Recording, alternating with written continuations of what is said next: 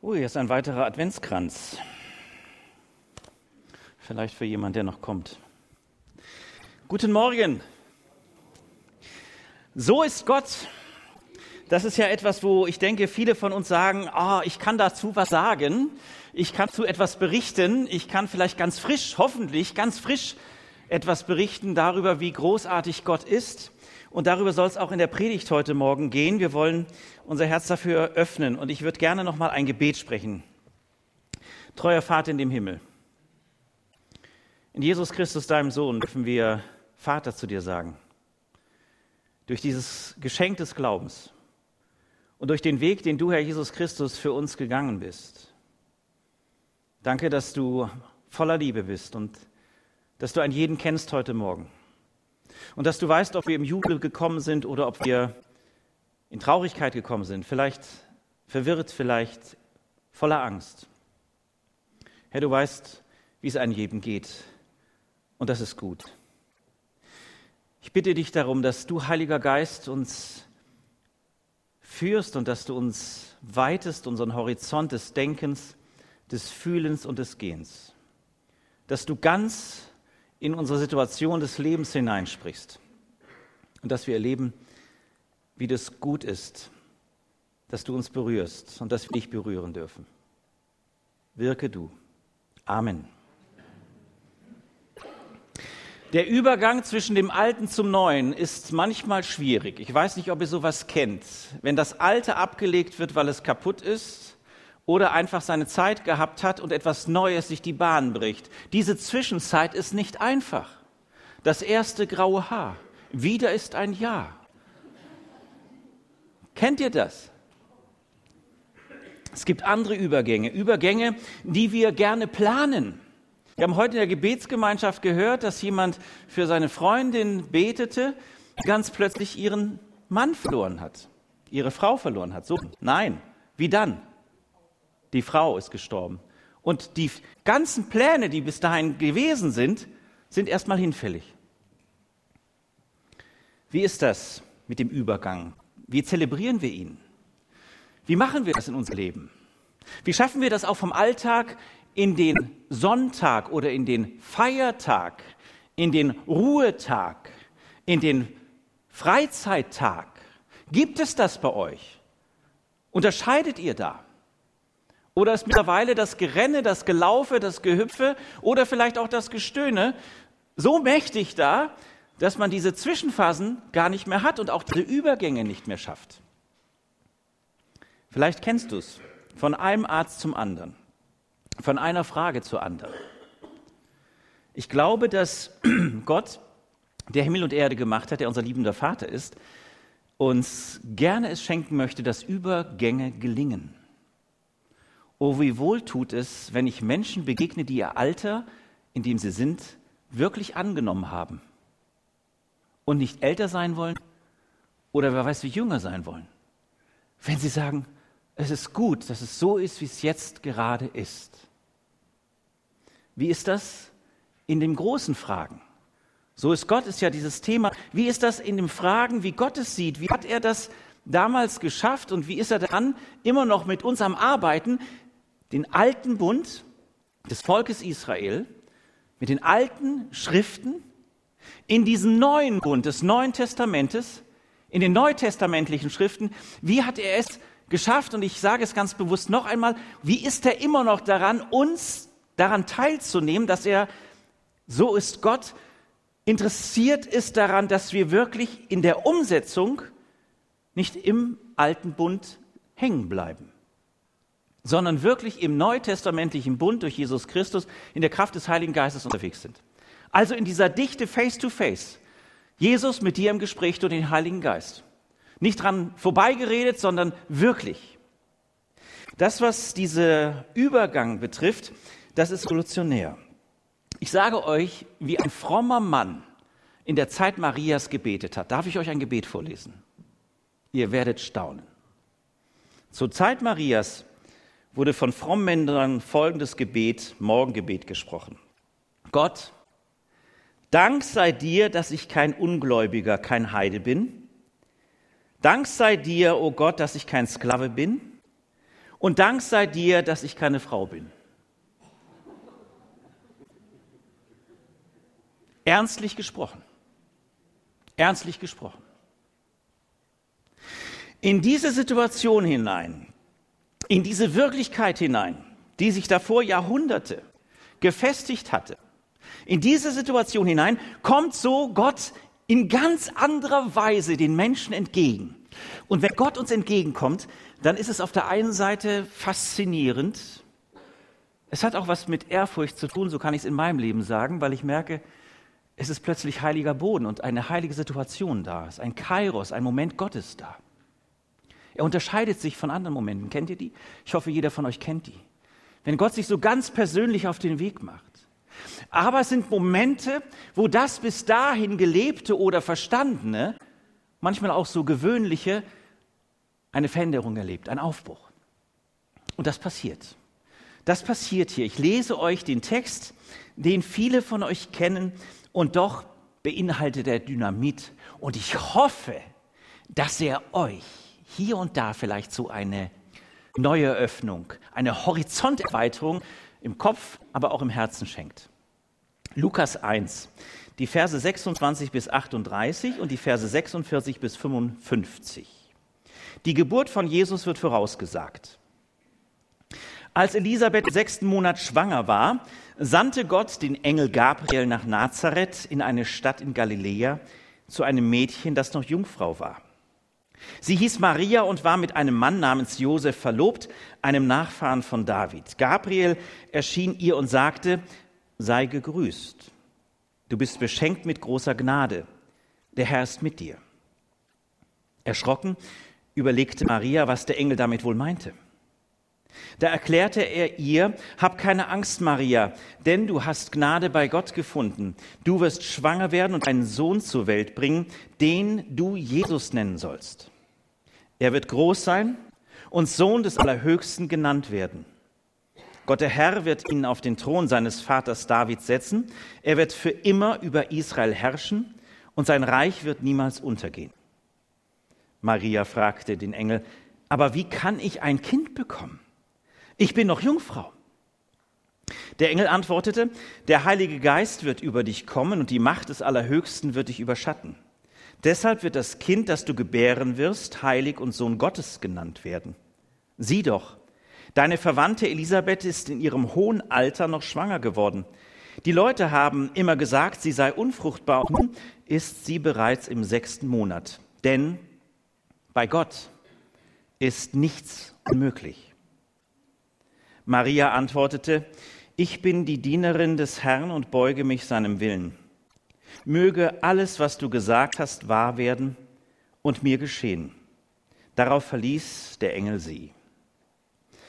46 Marias Loblied. Maria erwiderte, gelobt sei der Herr. Wie freue ich mich an Gott, meinem Retter. Er hat seiner unbedeuteten Magd Beachtung geschenkt, Darum werden mich die Menschen in alle Ewigkeit glücklich preisen. Denn er, der mächtig ist, heilig und er hat Großes für mich getan. Seine Barmherzigkeit gilt von Generation zu Generation allen, die ihn ehren. Sein mächtiger Arm vollbringt Wunder, wie er die Stolzen und Hochmütigen zerstreut. Er hat Fürsten vom Thron gestürzt und Niedrigstehende erhöht. Die Hungrigen hat er mit Gutem gesättigt und die Reichen mit leeren Händen fortgeschickt. Und nun hat er seinem Diener Israel geholfen. Er hat seine Verheißung nicht vergessen, barmherzig nämlich zu sein, wie er es unseren Vorfahren Abraham und seinen Kindern immer verheißen hat. Was für eine Ankündigung. Was für eine Ankündigung eines einmaligen Weges, ohne Frage. Dieser Weg ist einmalig gezeichnet, aufgezeichnet weitergegeben, formuliert einer Person. Einer Person, die aber, und da setze ich gleich ein, in der damaligen Situation so gut wie keine Rechte hatte. Eine Person, die über den Mann, wenn überhaupt, und über die Familie Rechte hatte. Aber die hier in unsagbarer Weise gegen den gängigen Trend, gegen Tradition, gegen Ordnung etwas kolossal Verschobenes erlebt und angeboten bekommt. Die Frage ist, ob das übertragen gesprochen auch eine Frage ist, die wir noch bereit sind, auch Gott so zu bringen. Herr, du darfst ganz anders in meinem Leben wirken und das, was du möchtest, das möchte ich erkennen und ich möchte es tun. Diese Frau, diese junge Frau erlebt, dass sie eine Mutter werden soll. Eine Mutter, das ist ein Geschenk, wenn man es werden darf. Aber ich weiß auch, dass es wunderbare Leihmütter gibt und die an Mutterstadt wunderbare Dienste tun. Also ein Geschehen, was ein Herz braucht, was voller Liebe ist. Was ein Herz hat, wo er sagt, das ist nicht nur Platz für mich, sondern auch für die kleinen Küken, die du mir anvertraust, im Bild gesprochen. Und die kleinen Rebellen. Und die kleinen Unruhestifter.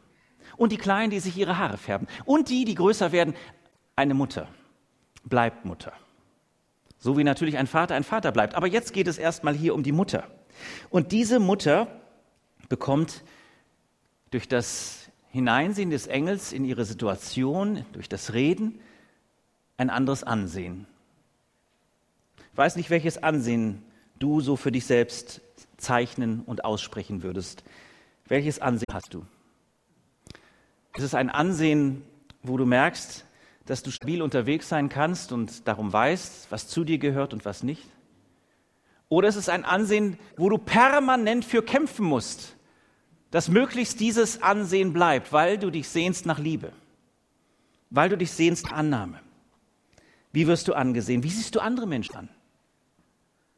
Das Kommen unseres Herrn Jesus Christus, das Kommen des Sohnes Gottes erwarten wir erneut. Natürlich sind wir im Kirchenjahr, dass sich etwas wiederholt, aber wir sind unterwegs in der Erwartung, dass er kommen wird, nämlich vom Himmel her. Dass er nicht kommen wird erneut in einer Krippe, sondern dass er kommen wird vom Himmel her. Und dass er, glaube ich, diese Zwischenzeit uns weiter Begleitung und Ansehen geben will, damit wir andere ansehen.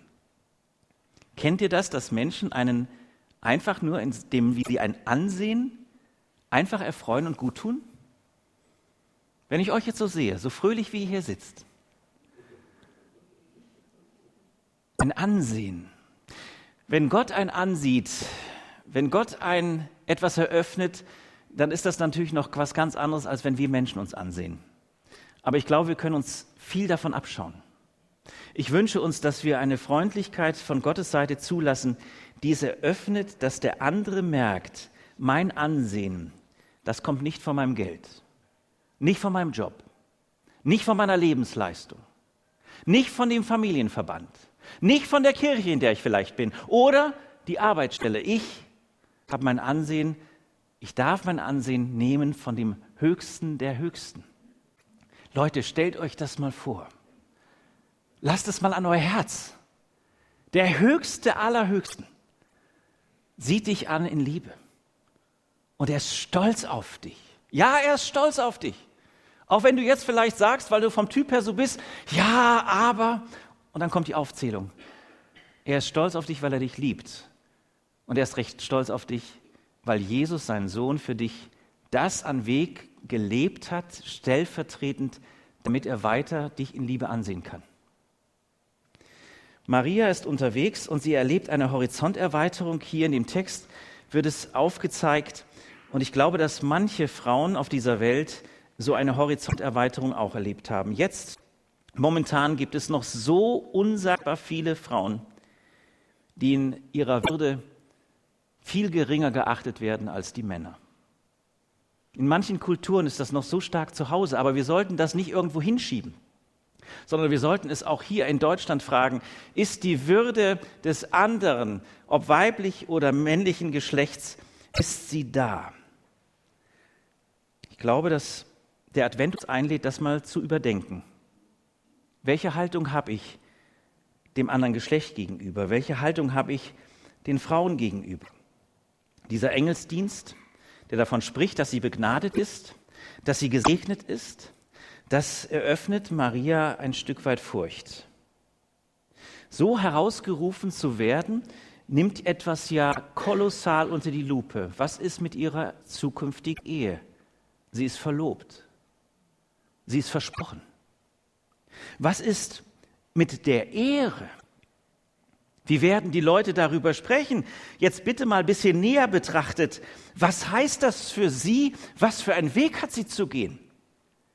Mit Josef zu sprechen und zu sagen, mein lieber Josef, da ist der Heilige Geist über mich gekommen und jetzt bekomme ich ein Kind. Was werden da für Kämpfe gewesen sein? Was wird da für ein Ruf nötig sein, ein bleibender Ruf, ein immer wieder erinnert sein, geh den Weg weiter? Oder lehnen wir uns zurück und sagen, ach ja, jetzt kommt diese Weihnachtsgeschichte wieder, so die Adventsgeschichte. Ach, Lukas, Lukas. Lukas, der es aufgeschrieben hat, war Arzt. Und er war darin sehr, sehr interessiert, sehr genau, so wie er die Apostelgeschichte auch aufschreiben durfte durch die Kraft des Heiligen Geistes. Nicht irgendwie Larifari irgendwas hinzuschreiben, was unsere Seele irgendwie ein leichtes ein-, zweimal küsst, sondern es geht hier um eine tiefe Wahrheit. Es geht um die Wahrheit, dass Gott aus seinem Wort heraus Leben schafft. Das ist die Wahrheit hier. Die Wahrheit ist, dass der Engel Gabriel diesen Botendienst tut, dann ist es ein wahrer Engel, sonst ist es kein Engel, sondern ein Bengel, dass er diesen Dienst tut, was Gott sagt in seinem Wort, was Gott sagt, das wird. Jesus ist das fleischgewordene Wort. Und das wird durch die Kraft des Heiligen Geistes, der über